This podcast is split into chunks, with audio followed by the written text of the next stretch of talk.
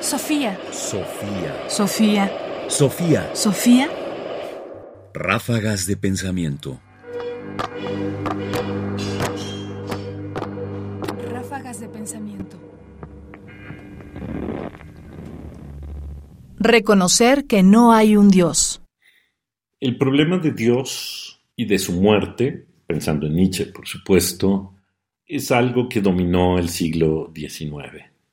Es decir, la presencia del ateísmo, la convicción de que hay quien no cree en Dios, o no solo eso, sino que ha sido más radical y que incluso ha ido y atentado contra Dios, es una idea que circula a muchos niveles. Y no es ajena, por supuesto, a las preocupaciones del escritor ruso Fyodor Dostoyevsky, quien de inmediato piensa en el problema.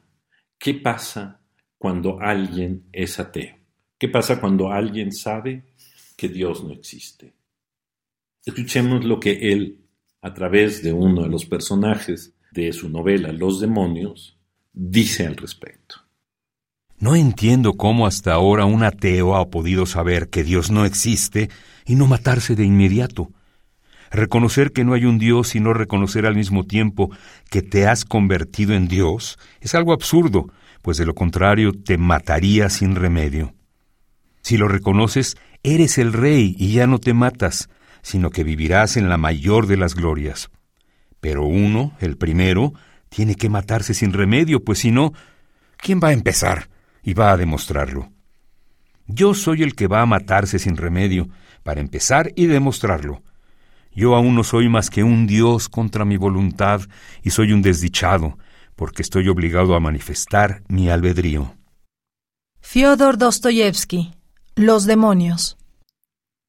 La negación de Dios en el siglo XIX era comprendida como un acto absolutamente radical.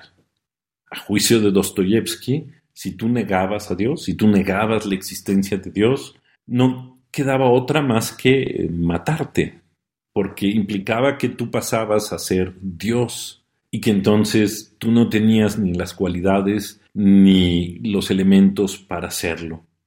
Y que de hecho si tú querías liberar a los demás de la tiranía de Dios, tenías tú que matarte. Esta es una idea que circula mucho en algunos pensadores alrededor del ateísmo, la idea de que no se puede vivir sin Dios, o que si vivir sin Dios significa asomarse a un precipicio de desdicha del cual no hay marcha atrás. A más de un siglo de estas reflexiones, y por supuesto a más de un siglo del avance del ateísmo en nuestro mundo y de una fuerte crítica al pensamiento religioso, uno podría pensar que exageraban, pero quizás en ese momento, en esa apertura, la idea de negar la existencia de Dios solo llevaba al precipicio, y el precipicio, en todo caso, somos nosotros. Sofía. Sofía. Sofía. Sofía. Radio UNAM presentó Ráfagas de Pensamiento. Más información en la página ernestopriani.com. Busca el podcast en www.radiopodcast.unam.mx diagonal podcast. Comentarios: Ernesto Priani Saizó. Producción: Ignacio Bazán Estrada. Sofía. Gracias.